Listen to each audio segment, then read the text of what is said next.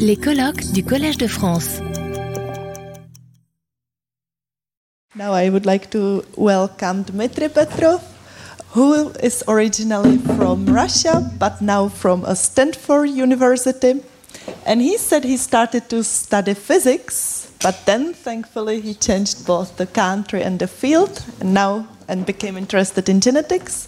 And he works in evolutionary biology and genetics. And he said that he was by tradition and by education he was always a neutralist, but the data forced him to change into adoption, adoptionist.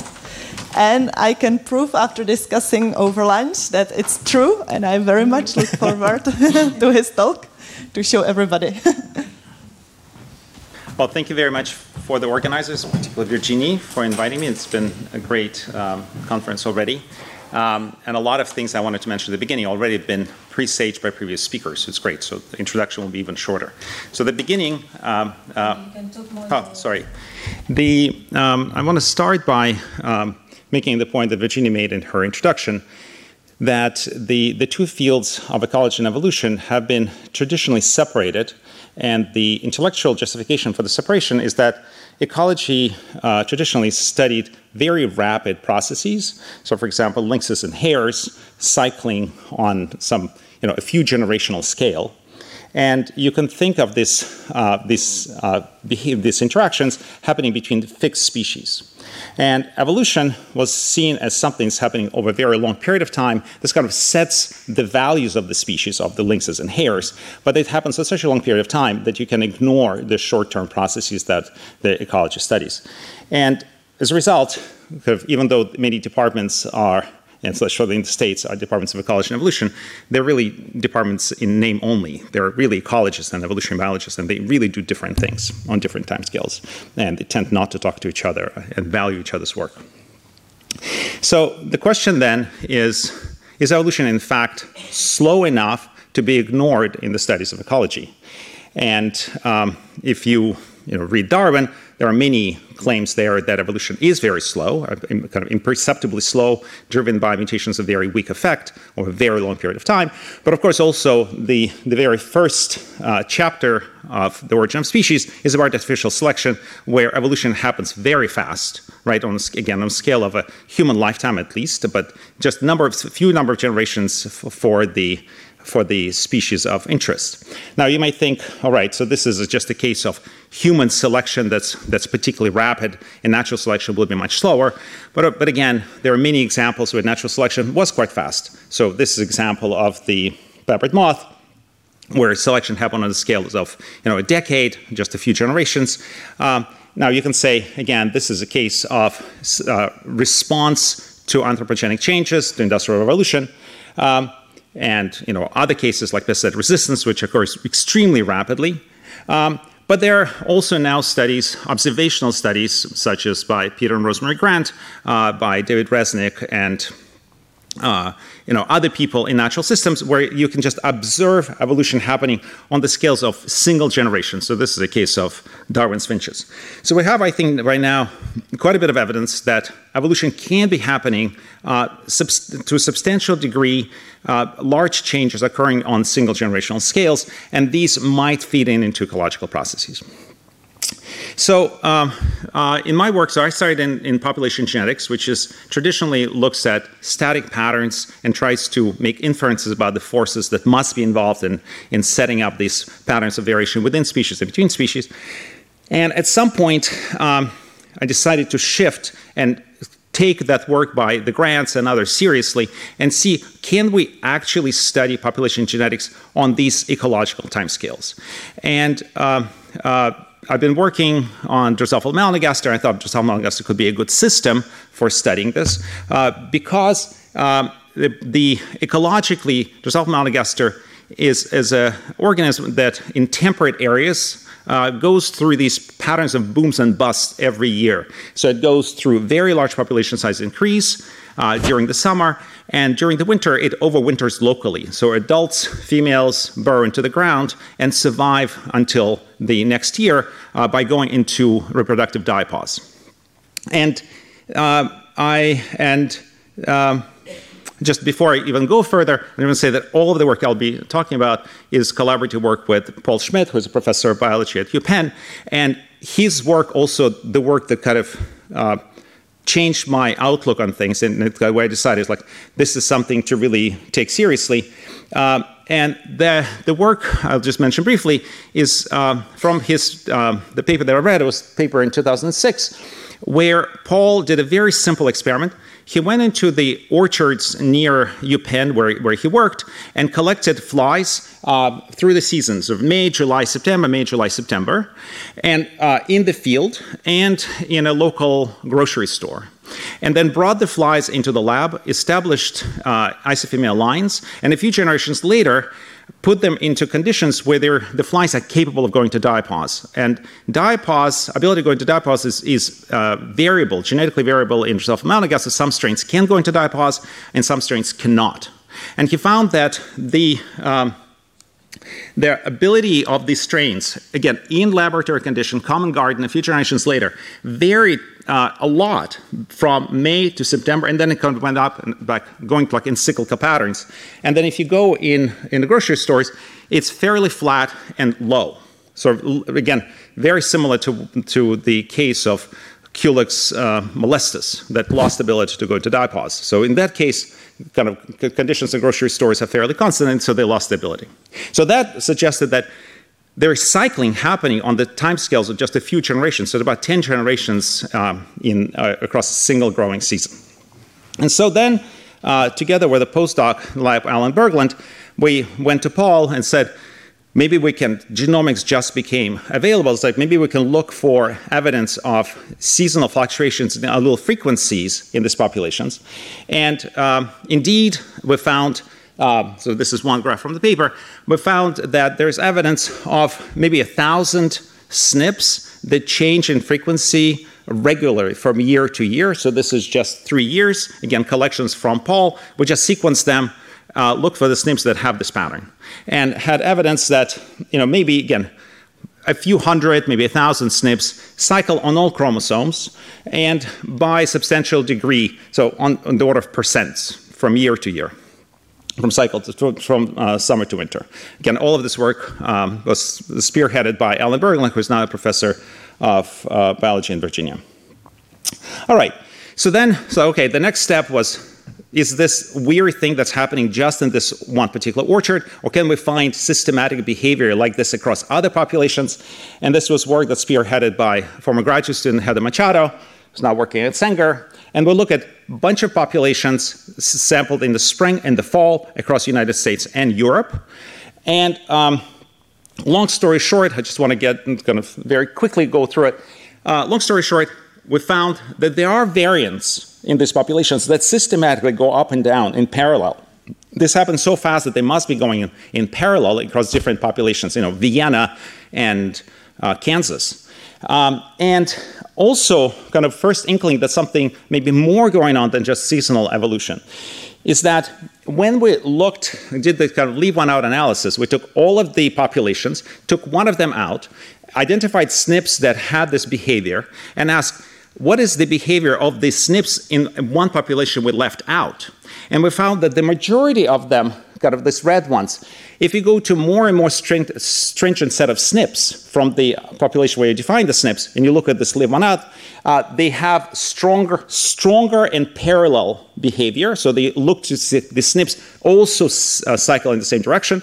But there are some that showed strongly anti-parallel behavior. So the SNPs went in the wrong direction. And then we found uh, that you can explain whether, uh, whether population is going to be parallel, anti-parallel by the temperature before the sampling. So it turned out that some of the spring samples were so far into the summer that they started going the other direction. So kind of there is, looks like there is some sub-seasonal behavior within this population. It's very weak evidence, but there is, looks like something's going on that's faster than a season. All right. So then, uh, and this is, even though we're working on this very much, this is not my idea. It was totally Paul's idea. It's like, okay, we can we can sequence these populations, uh, you know, until the end of days, but it's very hard to really prove anything in these cases because um, one problem in particular, you never know when you sample in these orchards whether or not some of the patterns are driven by local migrations, maybe local refugia.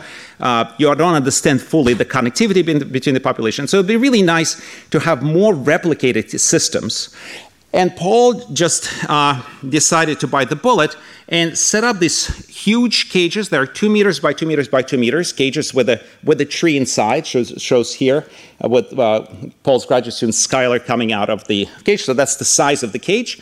Um, the only food that the flies get there is the food that you bring in. So it's a lab lab food, and then you the flies can live in these cages all through the summer, and Paul keeps them until Christmas. So the flies can maintain themselves until very, very late in, in the season. And um, he now has 60 of these cages where the flies can evolve over a single season, and we can watch it uh, happening. And then the parallel setup of the cages allows us to look for the variants that change in their frequencies in parallel, uh, phenotypes that change in parallel, et cetera, et cetera. It's a very controlled system. Um, and so I'll just tell you about one experiment. Um, so in this case, so again, these cages are two by two by, by two.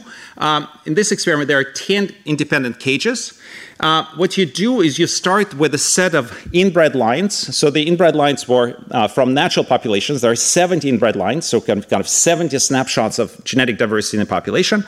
Before the experiment, you take all these inbred lines, you cross them out with each other for a few generations, four or five generations, so you end up with this outbred uh, uh, hybrid swarm of these of these of these flies, but you know all of the haplotypes because they sequence this inbred lines really really well. So at the end you have this hybrid uh, swarm of 70 different haplotypes with recombination happening in, in before you set the and during the evolution.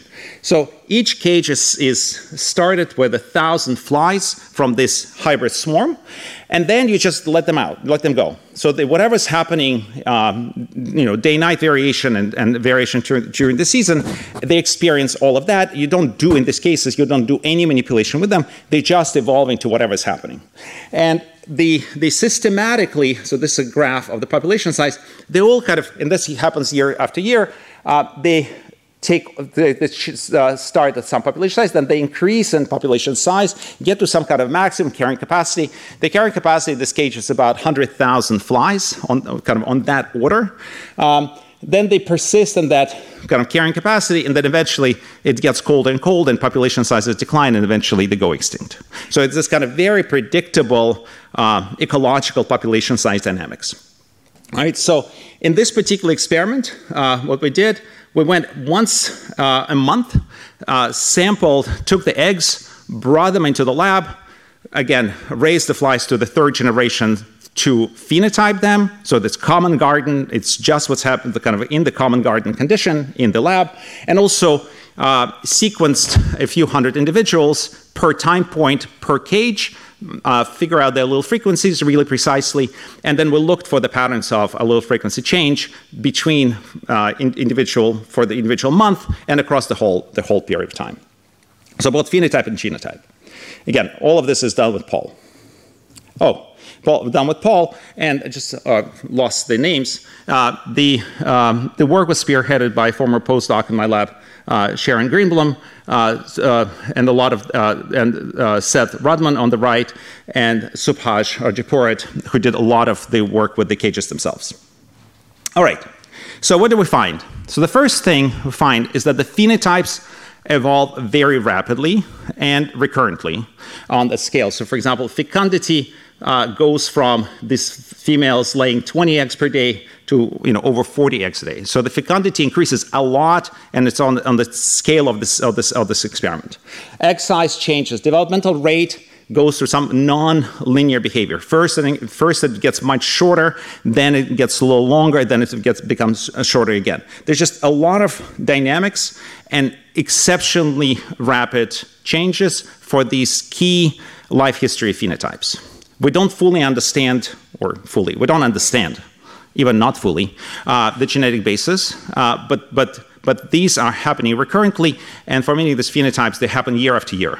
So, uh, like I say, pigmentation evolves every single year. The flies start dark, get light every single year.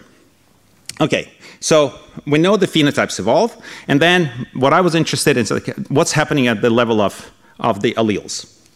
Uh, so first, I'll tell you uh, kind of one analysis that was that kind of convinced me that there was there there. It's a little it's a little um, involved, so bear with me. Um, so what we do um, um in this particular analysis, it's a um, kind of statistics in this in this time series data is very complicated. So we wanted to simplify things and just make things as robust as possible to any kind of ascertainment biases and any uh, regression to the mean. So what we do uh, is we take a set of cages, we have 10, right? So we take nine cages, and then we identify all the variants that systematically change in frequency for any particular period of time. We take the SNPs, whatever they are, and then we ask what's happening to these SNPs on average in the left out cage. So the SNPs identified in nine cages, but they're measured, their behavior is measured in the 10th. So they're entirely independent measurements. And then we compare the behavior of these SNPs that we found with a matched set of controls that had the same starting allele frequency, the same recombination rate, the same. So empirically, how much noise there was due to whatever facts that were happening. So we, the kind of SNPs that moved in parallel and SNPs that have the same features as the ones that moved in parallel. And so, so in this particular case, for example, the, these are the SNPs. They were identified during this first period of time, the first month.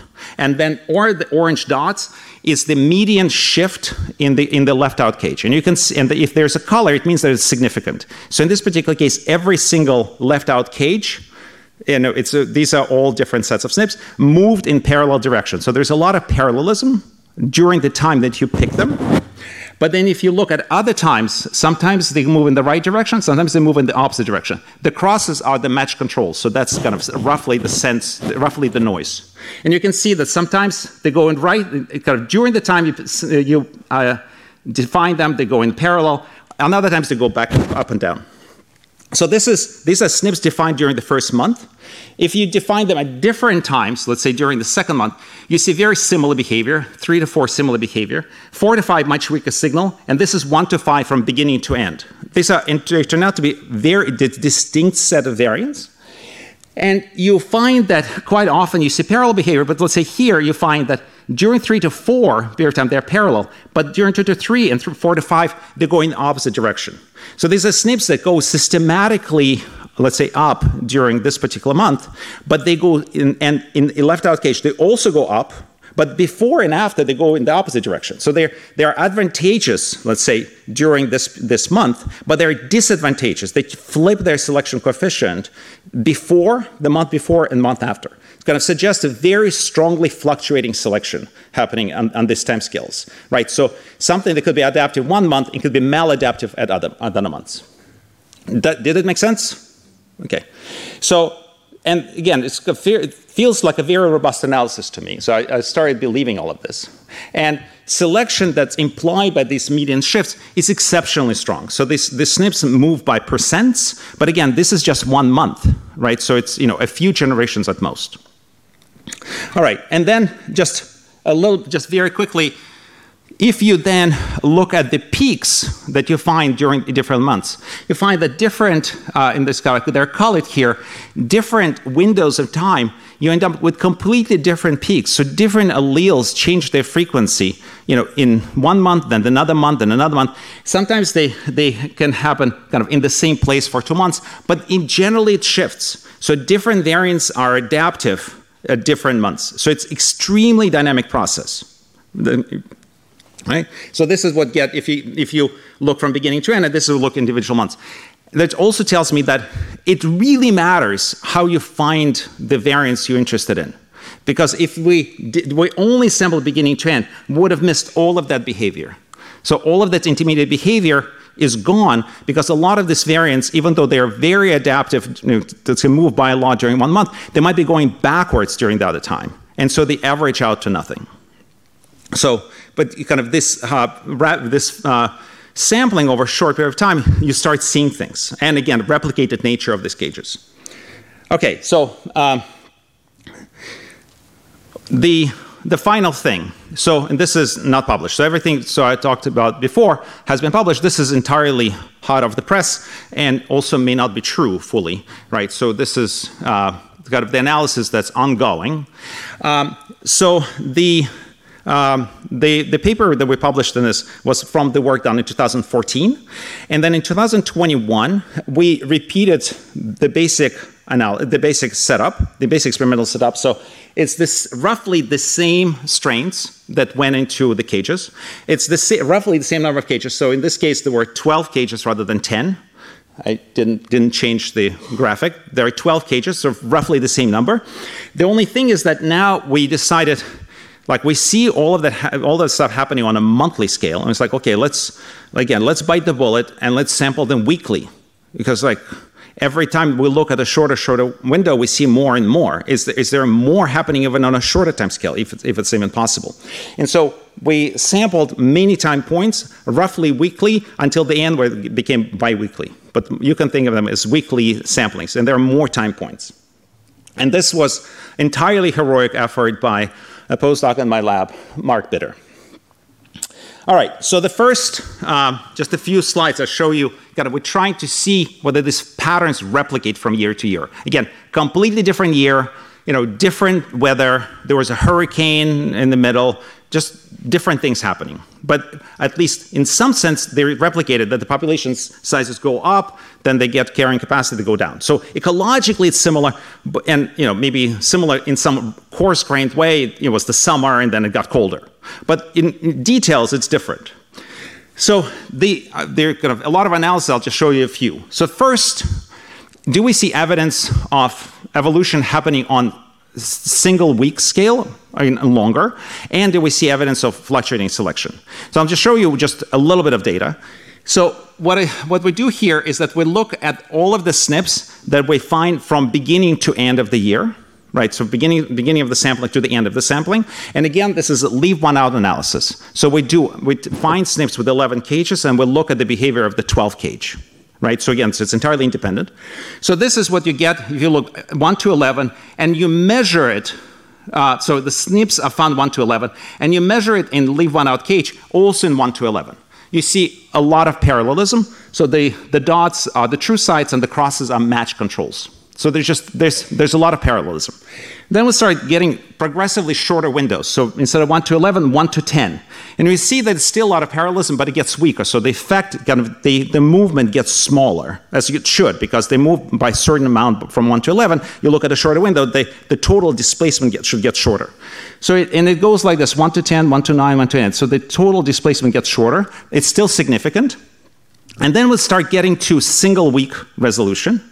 And in single week resolution, you start seeing both parallel and anti-parallel behavior. So um, kind of the, the crosses again are match controls, but you see shifts, systematic shifts on a single week scale. Again, SNPs are found beginning to end in 11 cages and measured in the 12 cage in single weeks. And you can see that sometimes they move in the positive direction, but often they move significantly in the opposite direction. So there's, there's fluctuating selection happening in individual, individual weeks. I'm not going to show you the data, but, but when we look carefully, some of the SNPs change, their, change the sign of selection coefficient like seven, eight times during, during the summer. So they're adaptive, maladaptive, adaptive, maladaptive, adaptive. It's extremely dynamic. All right, so now we're going to look at parallelism. So what we're doing here is we say, we're going to take all the SNPs we found in 2021, and we're going to say, are they, are they in any way predicting behavior in 2014? Are they going in the same direction or the opposite direction?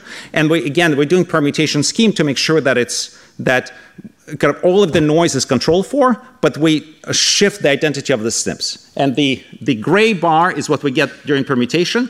And what we're measuring here is the correlation coefficient in terms of the movement of the SNPs in 14 and 21.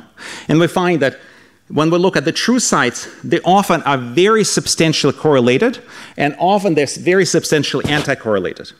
But when you pick SNPs in one year, it, it says this SNP's gonna move a lot in the other year. You just don't know in which direction. they sometimes move in the right direction, sometimes in the opposite direction, because the selection is so fluctuating. And um, you can go further. You'll say, okay, we have peaks in both years, and um, the, the, we're not sure how many of them are false positives, false negatives, we don't know. But we, can, we have about 160 genes identified in one year. And identified, you find the peak and you find the central point on the peak and say, okay, Let's, let's just guess that's the gene. It's, I've not no idea whether it's true or not, but that's my best guess. And I have 165 in one year and 1,000 another year. And I ask, what is the overlap between them? And the by chance, I should, I should see about 10 genes overlapping. And in fact, we see about 40. And a lot of these peaks are so wide, I don't believe them. So the fact that there's any overlap between the genes, so like roughly 30 of these genes in, uh, turn out to be in, uh, probably real overlap. So it's like 30 out of 165. So it's extremely parallel uh, uh, evolution at the level of genes, at least, at the level of SNPs, and a level of genes in two distinct years. Um, we can then look at what are the functional categories in the two years and if we looked at 2014, we take this 165 genes and we put them through a database asking, is there any enrichment for any function? And uh, the key enrichment that shows up for us, the only enrichment that shows up, is enrichment in genes that involve in neuronal development, neuronal function, and synapse formation, kind of neuronal neuronal behavior, and so just a bunch of categories.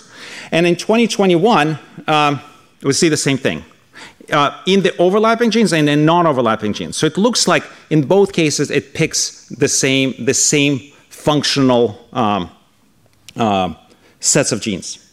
The, la- the last uh, thing I'll say, and that was um, I really didn't think it was going to work, but we just took the SNPs and we found SNPs that are adaptive according to our standard at different phases during 2014. So you know early, middle, late, and we ask if I take the SNPs and I look for which uh, period of time is best correlated from here to here, and, and do I find any matching? Do I find, let's say, early exponential matching early exponential carrying capacity matching carrying capacity? Um, it's not fully clean, but it's pretty clean. So the, the, first, the first month predicts the beginning 2021, and in general, they kind of they go in time staggered way. So you, the SNPs themselves predict the period of time ecologically. Can, I don't know whether in terms of temperature, I think this is first analysis, but ecologically you can predict what is going to be happening. So um, just to conclude, um, I don't think, I think it's, our data is not the only data there's just no way to separate the two, two time scales. Evolution is happening on such a rapid time scale, and it, and it changes phenotypes by so much uh, that you cannot ignore evolution happening on the time scale of a single boom and bust cycle, of a single you know, exponential to carrying capacity. So that's just not true, and we should stop doing this. Um, and I think that what's happening in all of the system, we find that if we look at a very short time scale, we find selection is extremely strong, it's directional, uh, directional selection. However, it's inconsistent. It goes back and forth. The strength of, the strength of selection is always high, but the direction is inconsistent. So you, at, at, at, any given time, you have very rapid evolution, but long term, you have stasis. This, you know, this Drosophila melanogaster doesn't evolve to a new species over three seasons. They just basically stay put. Again, just to say, there's a long-term collaboration. Paul has been great, and hopefully it will continue for many years uh, uh, into the future. And just want to thank my lab and thank you for listening. Retrouvez tous les contenus du Collège de France sur www.colège-2-france.fr.